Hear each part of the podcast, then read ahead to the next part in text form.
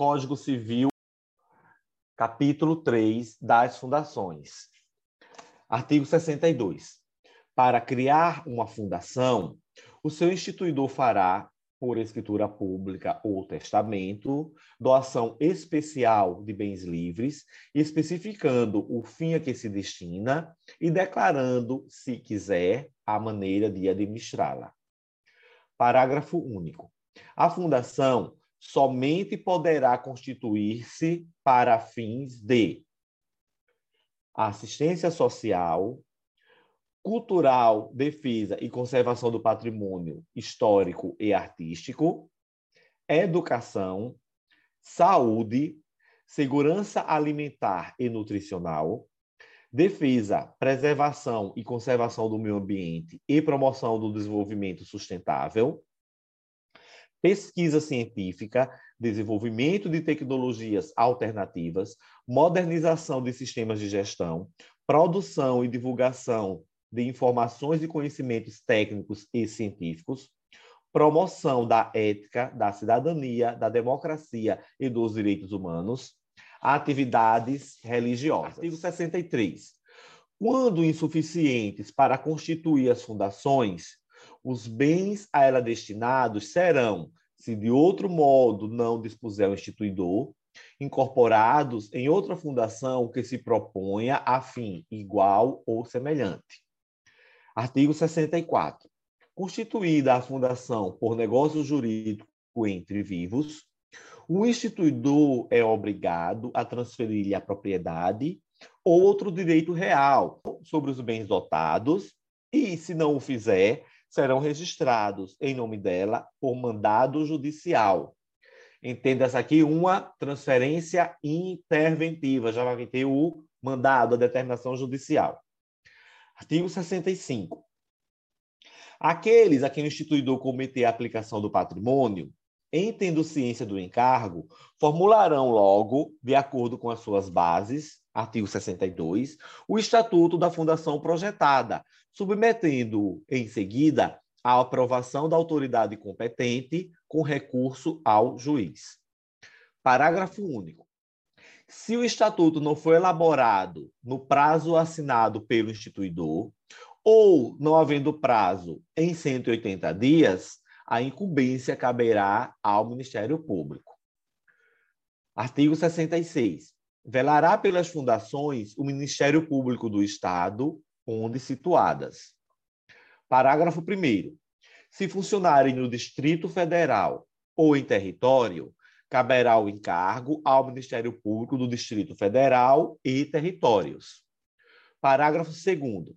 Se estenderem a atividade por mais de um Estado, caberá o encargo em cada um deles ao respectivo Ministério Público. Artigo 67.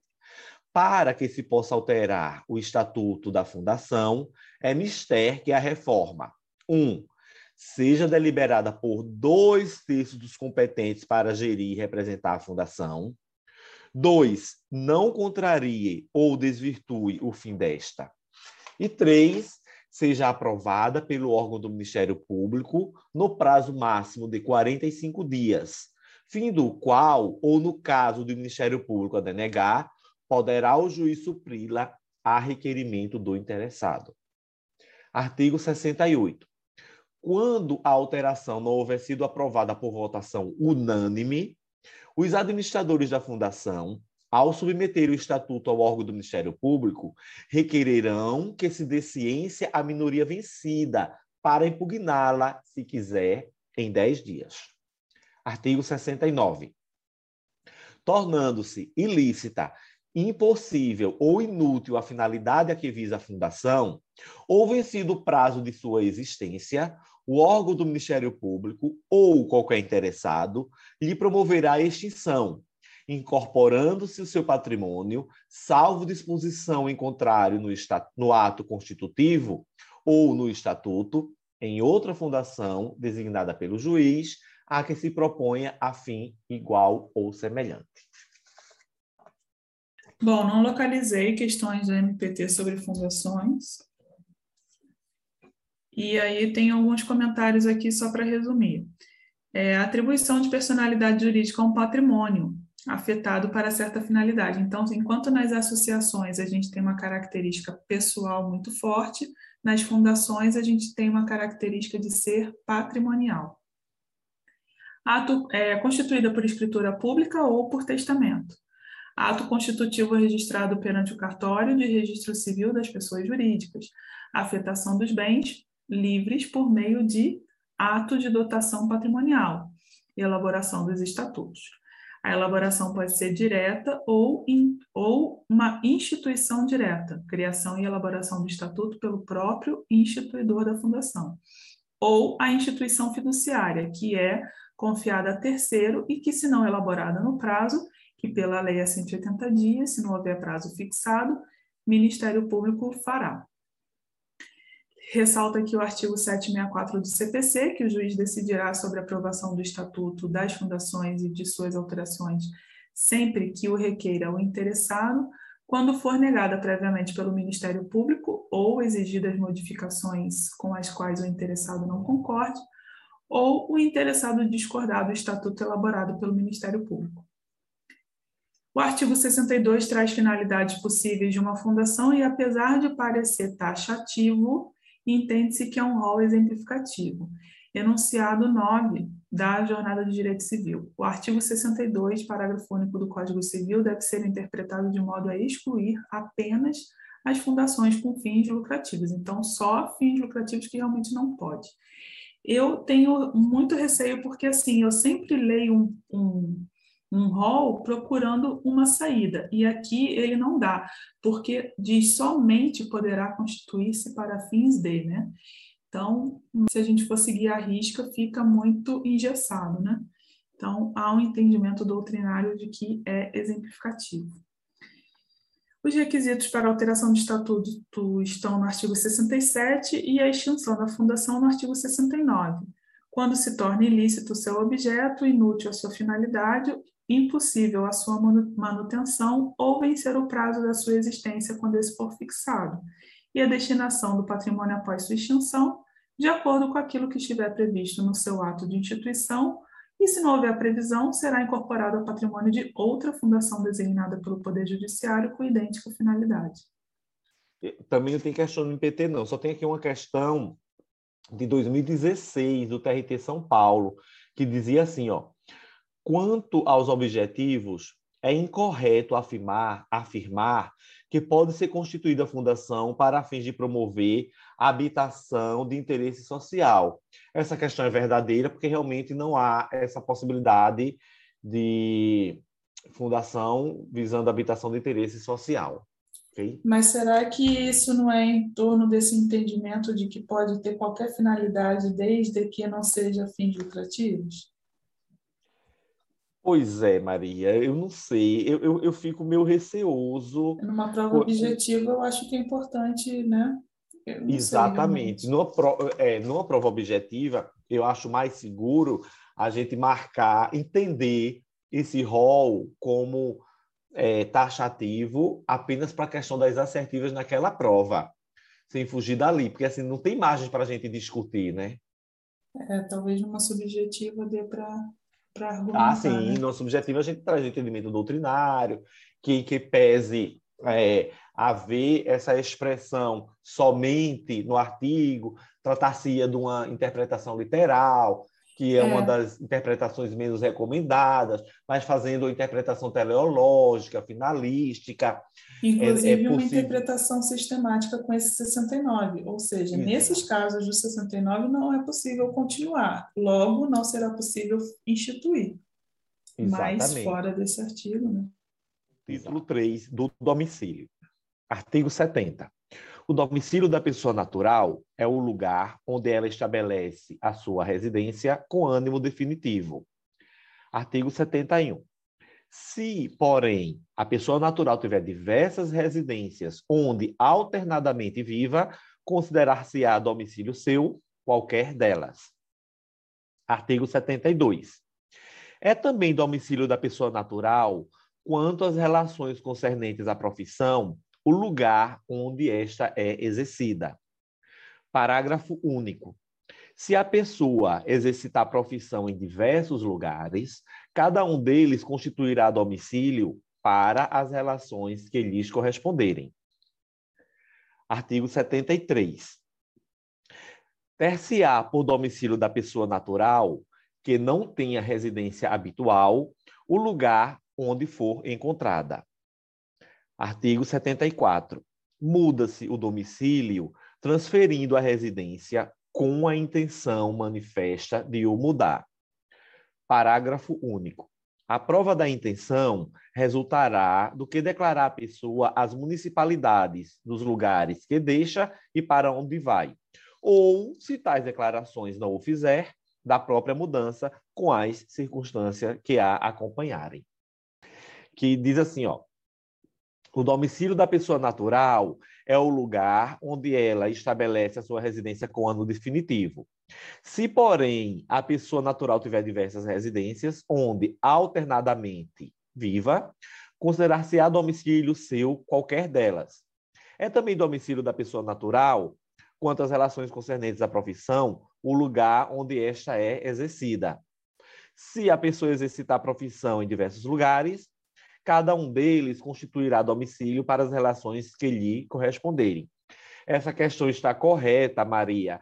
Ela pegou o artigo 70, 71, 72 e parágrafo único, juntou tudo, fez um bolo e jogou na questão. E é tudo verdadeiro. É o tipo de questão para a gente anotar e não esquecer. Né? Artigo 75. Quanto às pessoas jurídicas, o domicílio é da União, o Distrito Federal, dos estados e territórios, as respectivas capitais.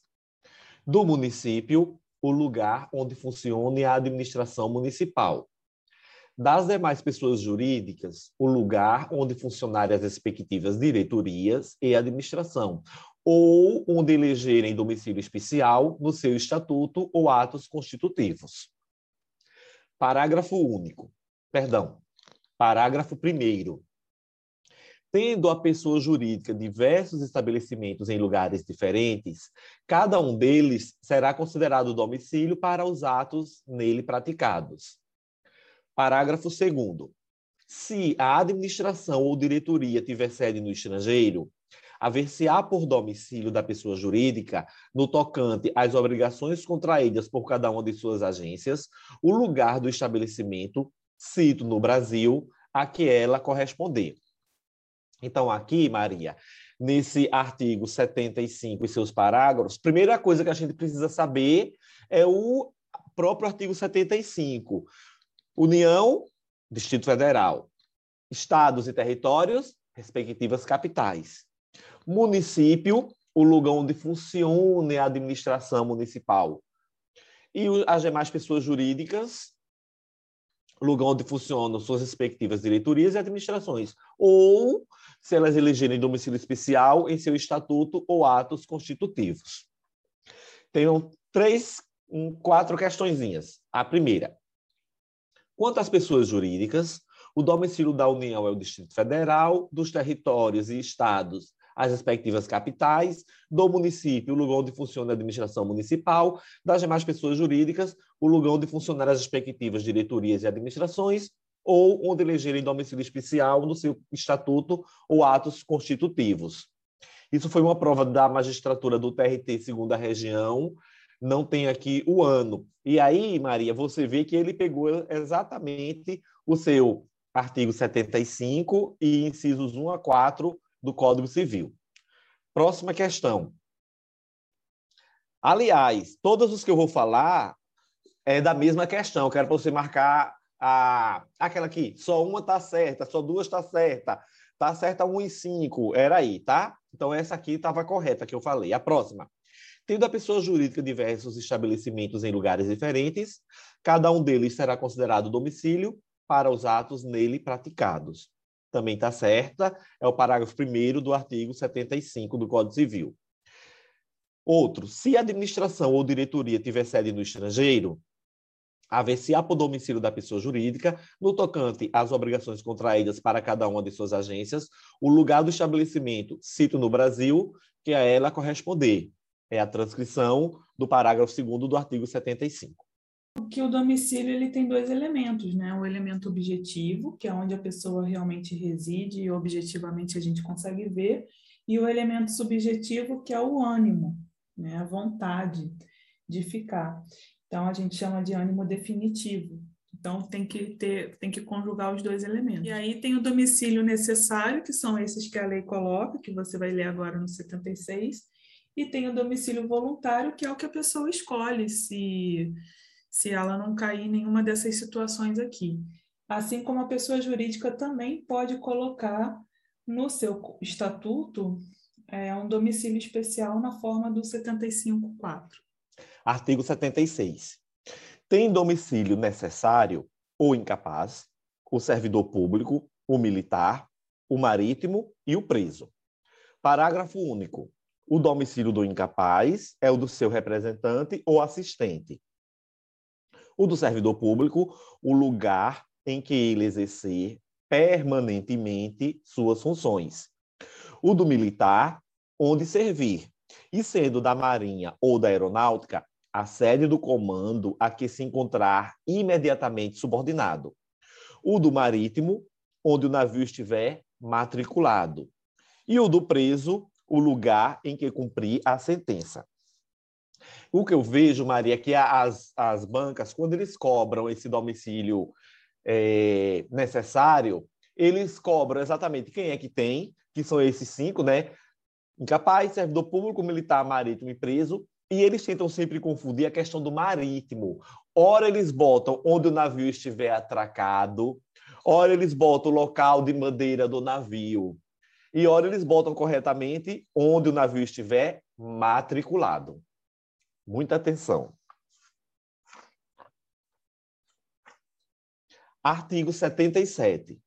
O agente diplomático do Brasil, que citado no estrangeiro alegar extraterritorialidade, sem designar onde tem no país o seu domicílio, poderá ser demandado no Distrito Federal ou no último ponto do território nacional onde o teve.